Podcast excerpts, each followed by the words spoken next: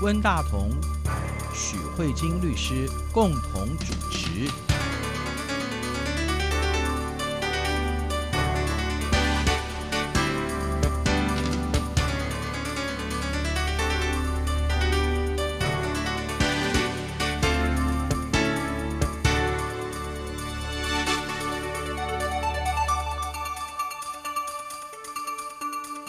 各位听众好，这里是中央广播电台两岸法律信箱，我是温大同。听众朋友，大家好，我是许慧晶许律师。许律师，现在这一集呢，是我们今年就是二零一九年的最后一集的两岸法律信箱了哈。对呀、啊，可以跟听众朋友说新年快乐。是呃，那么在岁末年终，我我们这个月的前面两集也都是在回顾我们台湾的法律制度的进步嘛哈、嗯。那在呃十二月十九号的时候，立法院三读通过了刑事诉讼法的部分条文的修正，对不对？嗯，应该是说在十二月份我们有两波，哦，一个是十二月十一号、嗯、已经通过一部分的刑事。诉讼法的修正、嗯，然后没想到一个礼拜之后，十九号，十九号又再通过一批法律，哦、所以是等于说整个十二月份里面、嗯，关于刑事诉讼法，立法院就分批的三读通过了一些部分的修法。哦，这个也是等于就是我们这一届的立法院他们最后的会期了吧？哈、他们做一个法案的大清仓吧，可以这样说、啊。那呃，徐律师，您为什么会特别关注这个刑事诉讼法的这个修正呢？它是牵涉到。什么地方？那您特别会呃想要在节目当中做介绍啊、呃？我觉得就像温大哥讲，我们之前有回顾二零一九年几个台湾过去在人权上面的案件的发展，嗯，然后呢，我觉得我新的一年总是要做一点展望嘛。嗯、那我觉得人权当然有很多个面向，可是刑事法往往是测试一个国家人权一个非常，我觉得有点像石蕊试纸的东西。是的。所以，它其实是很明确的看待，当一个国家怎么看待这个刑事犯罪里面的被告以及所有相关参与的人，嗯，那这个某种程度上都是反映着国家人权进步的发展跟历程。所以，我觉得以刑事诉讼法的修法，不论他修的大或修的小，其实它都反映着这个国家的刑事政策以及他对人权的。概念跟想象，嗯，那在岁末跟大家提这件事情，我们也可以知道，其实如果长期如果你有在研究中国跟台湾这两岸的法律制度，嗯，你会发现呢，两岸的很多法律制度并没有说有多大的差距，嗯，可能都很接近。比如说民法、商事法，像我们礼拜讲的智慧财产权法，可能其实都大同小异啦，嗯，可能几个用语的不一样。可是我觉得两岸的法律最大最大的差别。你撇除那些具有政治性的宪法以外，我觉得最大的差别完全就体现在刑法跟刑事诉讼法上面。嗯嗯、就是我觉得，呃，它的整个逻辑思想跟立法结构都完全不一样。嗯、那在这个岁末的时候，台湾做的这个修法，我先简单跟听众朋友分享。嗯、我们做了大概三个部分的修法。嗯、第一个是我们将被害人纳入诉讼参与。嗯、第二个是我们对再审。的一些要件有做一些放宽。嗯，第三个是台湾自从将两公约内国化之后，对，那我们相关的法律，刑事诉讼法重新再检视一次，哪些法律跟。两公约可能不太违和，嗯，或是还没有达到两公约的要求，嗯，我们重新做了一点点修正。哦，是。对，比如说关于两公约的话，比如说拘捕啊，具体要有哪些要件啊，嗯，要具有正当性啊，那像这个部分，我们就再把它修得更完善。嗯，所以整个来说有三个部分。嗯，那今天想要跟听众朋友讲的，主要是着重在犯罪被害人参与跟再审的部分。嗯那在被害人参与这件事情的讨论呢？嗯、这件事情涉及到的是刑事诉讼法里面谁才是刑事诉讼法的当事人？嗯、你是刑事诉讼法的当事人，你才能。依照刑事诉讼法的游戏规则在进行，嗯，那其他不是刑事诉讼法的当事人的话，嗯，我们就叫做他是参与人。哦，那什么叫当事人？什么叫参与人呢？呃，我们先讲台湾，台湾的刑事诉讼法的当事人就是坐在法庭里面的人。嗯，坐在法庭里面的人会有谁呢？嗯一定会有一个检察官代表国家起诉被告，所以检察官是刑事诉讼法的当事人，对的，要受刑事诉讼法的拘束。嗯哼，那呢，另外一个坐在检察官对面的呢，就是被告，被告，嗯，他也是刑事诉讼法的当事人，嗯，所以他们的当事人就这两个人。嗯哼，那你说，哎，不对啊，被告不是都会请律师吗？嗯哼，哦，不好意思，律师是刑事诉讼法的参与人。啊。所以这件事情就会告诉他说，你是参加的人，嗯、你并不是当事人。你是协助那个，对对，是协助的人。对对，所以这当事人是攸关你自己自身权利的胜败有无。所以检察官当然也会希望他追诉犯罪成功啊。被告也希望他可以得到一个合理的判决啊。嗯、他们两个是刑事诉讼法的当事人。这里面你就会发现，嗯，假设有一个人杀人了，嗯、那呢，杀人的这个被告被检察官追诉，那那个受害人呢？对。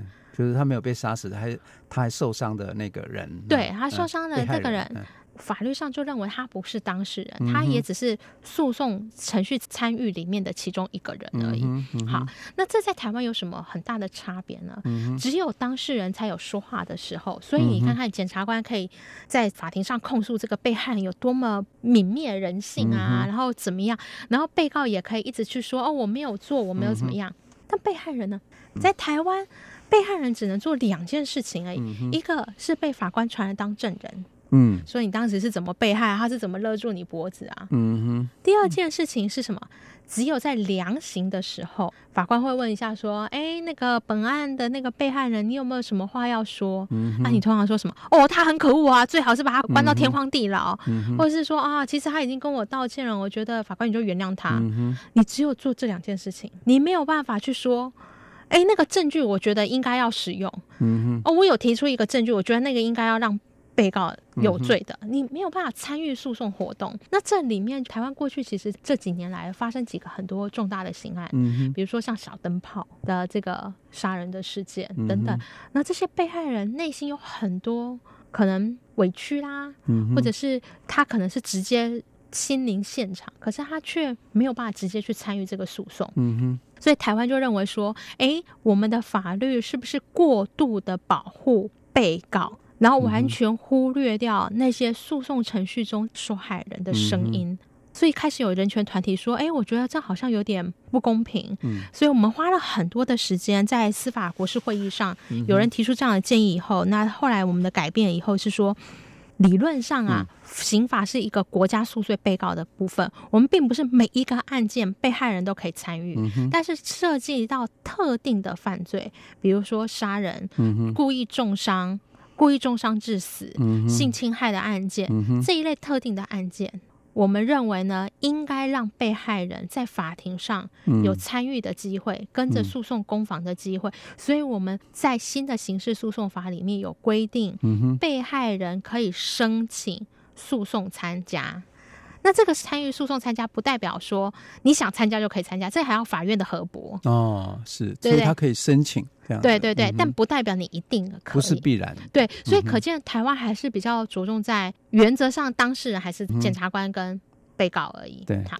这个部分我后来就看了一下啊，因为在台湾是一个非常大的新闻。就是从我们念法律系来说，几乎以前学校老师都不会告诉你说，在整个刑事诉讼法里面，你需要去关心被害人的声音。你永远都在学会如何为被告辩护，你学的东西就是如何为被告辩护，被害人如何保护。其实，在过往的法律教育上是少的，嗯、那但是我觉得很有趣的地方是中国在这一块很不一样的规定。中国他们关于当事人，嗯、就跟台湾就完全不一样。嗯、他们的检察官不是当事人，嗯哦、真的 对，他们的当事人只有四种人，嗯、一种呢是被告。犯罪嫌疑人，这个是做坏事的人。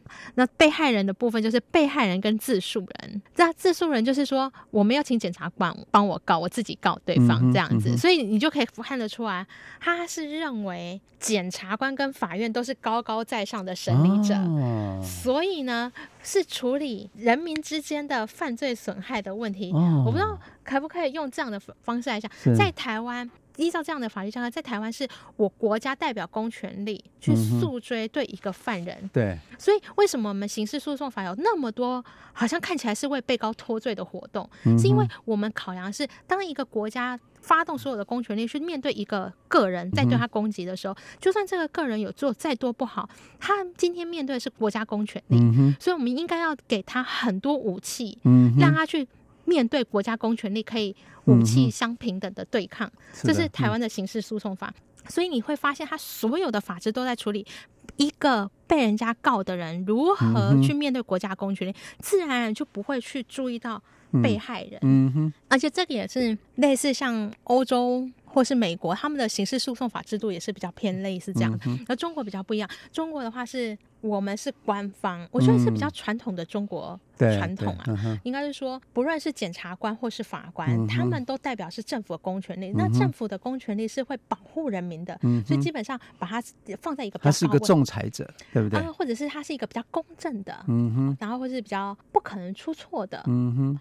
然后或是具有权威性的，嗯、所以我们可以看到，中国不是只有法院作为一个仲裁者，嗯、中国对于检方、公安，嗯、都给予很高的地位。公安的执法某种程度上就代表一定的公信力，跟我们台湾一天到晚觉得警察都在违法取证，还有很 大不一样的思想，所以他的他的检察体系的系统其实是蛮高的。所以他今天这些政府体系是站在一个比较至高的点上，看到的是你们这些私人民众的这些。刑事或民事的纠纷，想要去处理这东西，所以自然而然，你的当事人就是一方是无辜的，一方是坏人的，嗯、就是这两个人。然后我让你们来讲，哦、我来做一个决断，嗯、是比较类似像这样。所以这也是中国的法治一开始被害人就纳入在刑事诉讼法里面。嗯、那这有什么特色呢？嗯、这个就是在诉追犯罪的时候，嗯、被害人是坐在跟检察官同一个方向一起去对抗被告的说谎。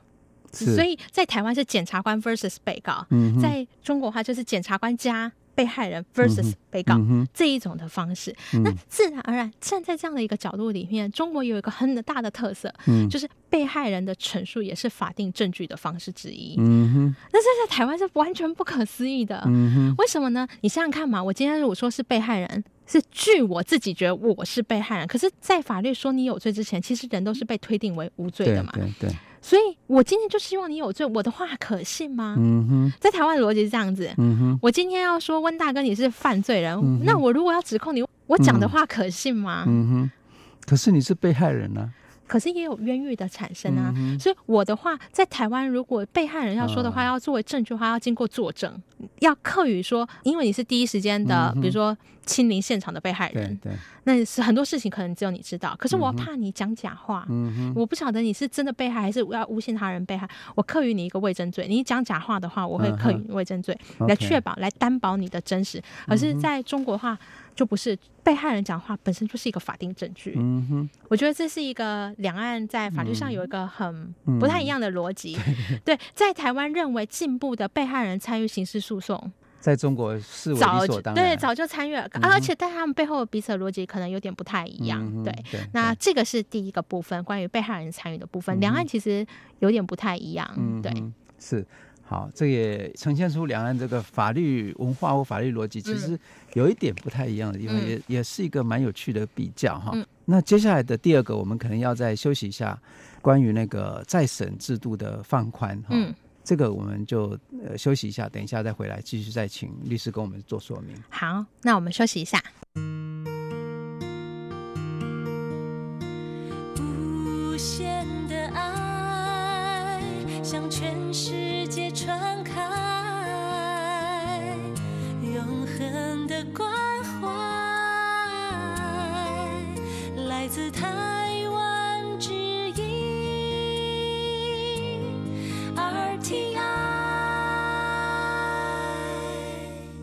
欢迎回到中央广播电台两岸法律信箱，我是文大同。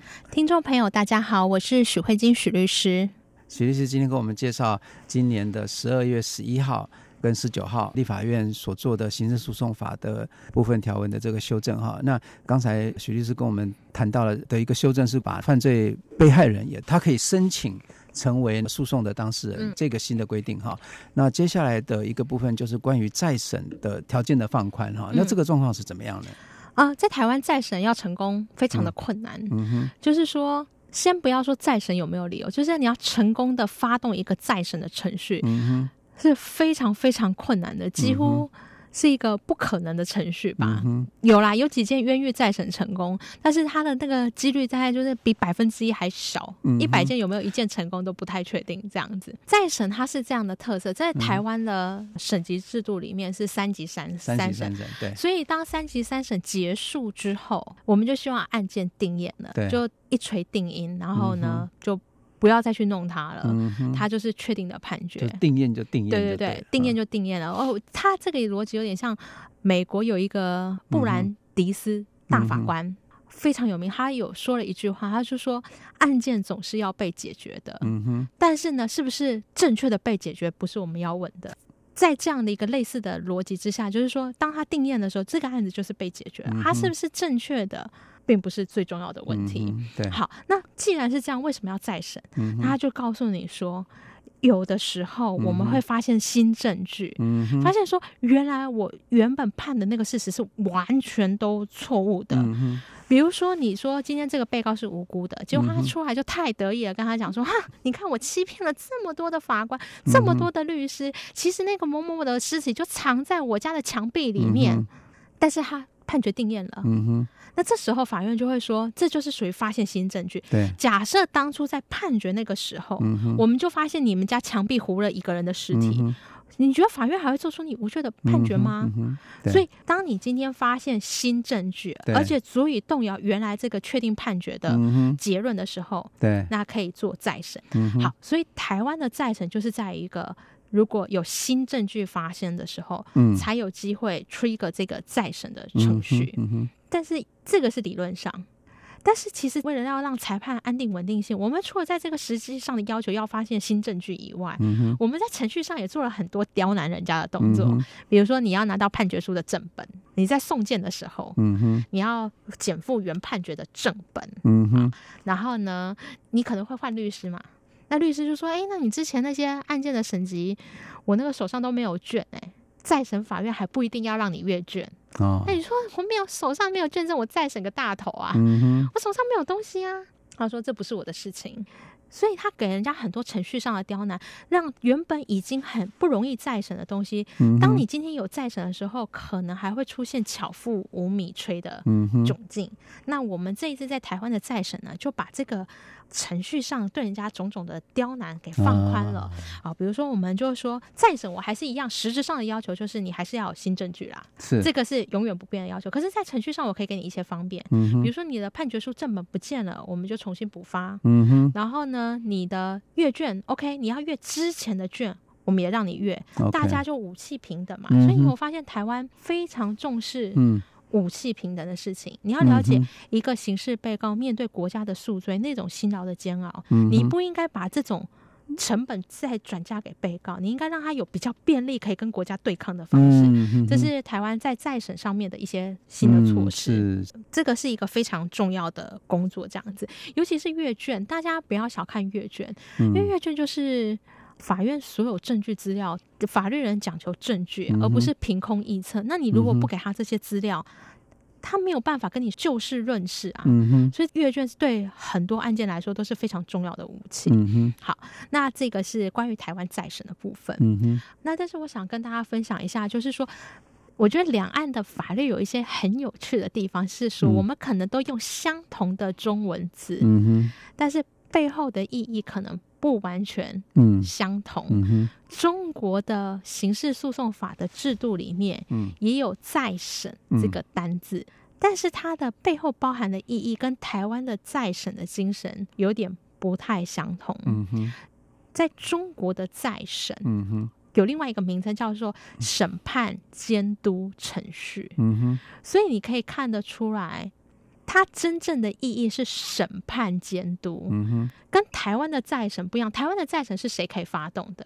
检察官吗？检察官可以发动，还有呢，嗯、被告也可以发动。嗯、因为我们台湾的再审就是说，请你再一次的审理。嗯、那谁有权要求再一次的审理？嗯、就是刑事诉讼法的当事人可以要求再一次的审理。你不觉得？从很法律语义学的角度来看，就是要重新审理。嗯哼，那谁就是当事人才可以要求重新审理。对，对对，所以刑事被告可以重新审理，检察官也是刑事诉讼法的当事人，所以他可以对这个案件不满，去要求重新审理。对，这是要求再一次审判。法官可不可以说：“哎呀？”我觉得应该要再一次审理，嗯哼，不行，因为法院不是刑事诉讼法的当事人，啊，是，一定要这两个人说啊，嗯、拜托，请你再一次审理。可是我们回到中国，中国的再审的程序又名叫审判监督程序。请问，审判监督是谁来监督这个审判做得好不好？法官吗？法官可以监督，还有谁可以监督？检察官。检察官可以监督，还有呢？当事人。当事人不能监督，你怎么可以民众来监督政府呢？审判监督，你不觉得是一种非常内省的程序吗？是，所以只有检察官跟。法官类似类似，就是说你可以从这个文字，你就可以感觉到不太一样。就是审判监督是一种比较内省的程序，所以它是一个在公务体系下的审判监督。台湾的审判监督是刑事诉讼法当事人要求再审，可是他的审判监督是我们公务体系自己的审判监督。所以所以这里面就会导致一个非常不一样的逻辑。呃，比如说我们先讲申请的对象好了，申请的对象就。他们的对象就包山包海，就什么意思呢？审判监督谁可以做自我审查工作？嗯、哼。就是三种人，嗯、哼。一种呢是我不下判决的法院院长，这有一种官僚，大家可以想象一种官僚嘛，嗯、就是我今天是比如说高等法院的法官，那、嗯、那我做出了一个判决，那我的院长觉得说，嗯，这个可能有一点问题哦，嗯、好，所以由院长。来放到审判监督，自己内部的审判监督，所以法官自己不能审判监督，是法院审判监督，有没有？你又可以感觉到出来是内内部的。那法院的审判监督以外，还有我的上级法院，是不是也可以对我做审判监督？所以上级法院可能包括高等人民法院或是最高人民法院，也可以对这个判决做审判监督。OK，然后还有他们的检察院，因为他们也是官嘛。检察院也可以说：“哎，我觉得你这法院的判决是不对的，嗯、应该要重新再审。”哦，这样子啊，对不对？哦、所以他们是你可以感觉到很，他们逻辑跟台湾真的不完全不一样，对不对？那但这时候就有一个问题是说，那发动程序，可是有你知道，官每天都很多事情要做啊，所以可以让人民去申请。比如说，人民可以跟检察院的人说：“哎、嗯欸，我觉得那个判决不太好，你帮我看一下好不好？嗯、看你要不要发动。” OK，所以人民可以申请，比较像是人民提供案源。嗯，但是要不要发动这个程序，还是要检察院或法院？法院啊，对，来来发动。哦、可是台湾不是啊，台湾的被告如果要再审，他其实不用去求检察官，也不用去求法院的。嗯、我们。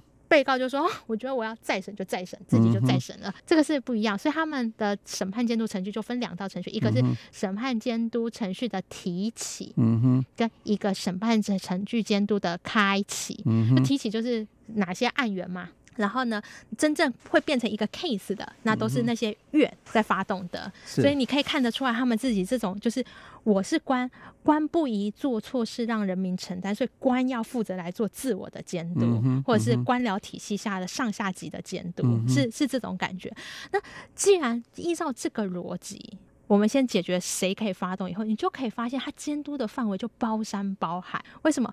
自我的监督，自我的反省。有需要一定要新证据才能自我反省吗？嗯，你你这样可以理解吧？嗯、就是台湾的话是判决定谳，我今天判决就是一锤定音了。那今天如果大家想要挑战这一锤定音的，请你提供新证据，嗯、因为大家是请求重新审理嘛。那重新审理旷日费时啊，一定要有足够 powerful 的证据才能重新审理。可是自我的监督需要到这么 powerful 吗？所以中国的刑事诉讼法，他们的司法精神就是，嗯、我是官嘛。所以呢，我们要做的司法精神是一实事求是，嗯、二有错必纠，嗯、三一一追到底。嗯、所以，当我今天我们的法院院长告诉我说：“哦，某某法官，我觉得你这个虽然你的证据都对，可是我觉得你 A 加 B 加 C 怎么会导出 D 的结论呢？嗯、我觉得这逻辑论理有点矛盾，可能对于事实的真相不太好，或者是我觉得虽然你说他有罪，可是证据好像有点不太充分。嗯”这些都没有涉及到新证据哦。嗯哼。可是自我审查的监督不需要新证据。嗯。你也可以再审，可以理解这个逻辑吗？就是是是，这个所以大陆有一个，我们台湾听起来有点有趣的名词，叫做冤假错案的平反。对对对对。我台湾也有冤假错案的平反，就可是我们冤假错案就是变成是说，比如说。有刑求的东西，当初说没有刑求，嗯、这是新证据。可是他们这个东西并不是说发生了什么新证据，嗯、而是说，嗯、哎呦，我们过去原来一加一等于二，这这么简单的事情，嗯、我们当初有个法院写一加一的逻辑出来等于五。嗯哼，哦，这东西要处理一下，这样子，他就是新证据当然也是可以再审，嗯、但是呢。证据不足，法院判决写的不够好，逻辑不够精密，嗯、矛盾都构成自我审查监督的理由，而都可以成为再审。嗯、那这个有什么？你不要，你干嘛笑啦？呃，这个法院好可爱，他知道自己有错，对，他们很强很强调这件事情啊，对对对，有有错必究，对对对，一追到底嘛。嗯、所以这个东西呢，就是我觉得有两种不同的角度看起来，你可以说法院勇于认错是一件很好的事情，嗯、法院呃愿意承认自己的错误是很好的事情，但是其实某种程度上。他这个再审没有分期间的，嗯哼，所以你今天如果发现三十年前的事情，嗯、今天突然发现，嗯啊，这法院越读越奇怪，对，再审啦，嗯、也是可以的，因为他们有错必纠，不限时间。嗯、那这个东西在你台湾这个法律逻辑之下是比较不能接受，因为我们希望判决有一个。嗯稳定性，性对，对、嗯、你这样子随时随地都不知道什么时候。嗯嗯，对。还有啊，像我刚才讲到论理不当，还有一个更有趣的也是量刑不当也可以。比如说我们今天杀了一个人，嗯，然后呢，法院像台湾假设判了这个人十年，嗯哼，那呢事实什么都确定了，可是在中国的话就可以说，因为法院要自我审查，你怎么可以对这个人只判十年呢？太少了，嗯哼，我要再审啊，让他二十年无期。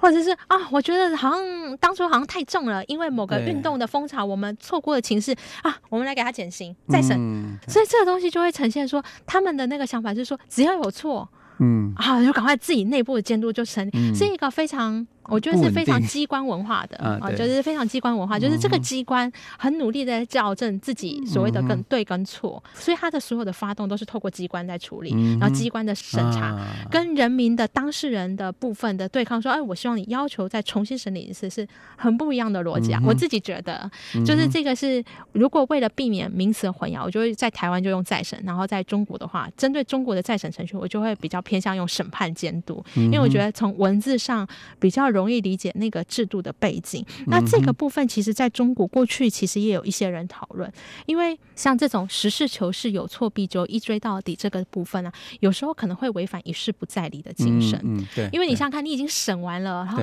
然后就是经过所有的定验审级，今天想要重新来，又再重新再轮一次，那他就有些人说，哎，你这是不是一事审理好几次？对。但是呢，这样的一个一事不再理的精神，在中国目前。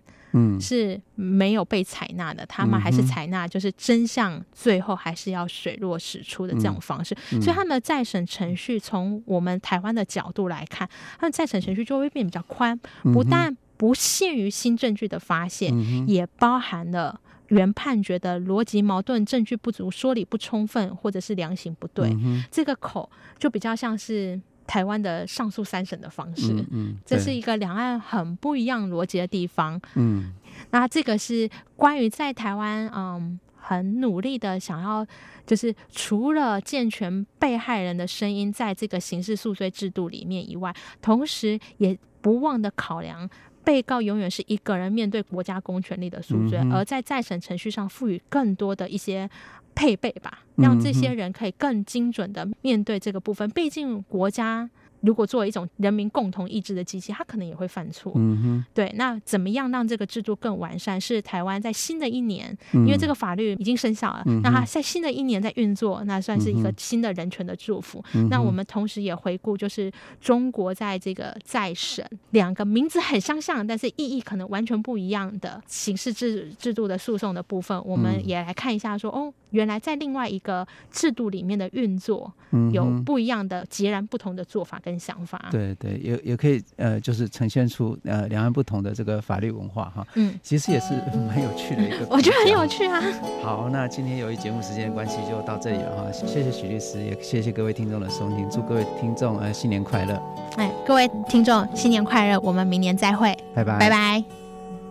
有一条小河叫忘川河。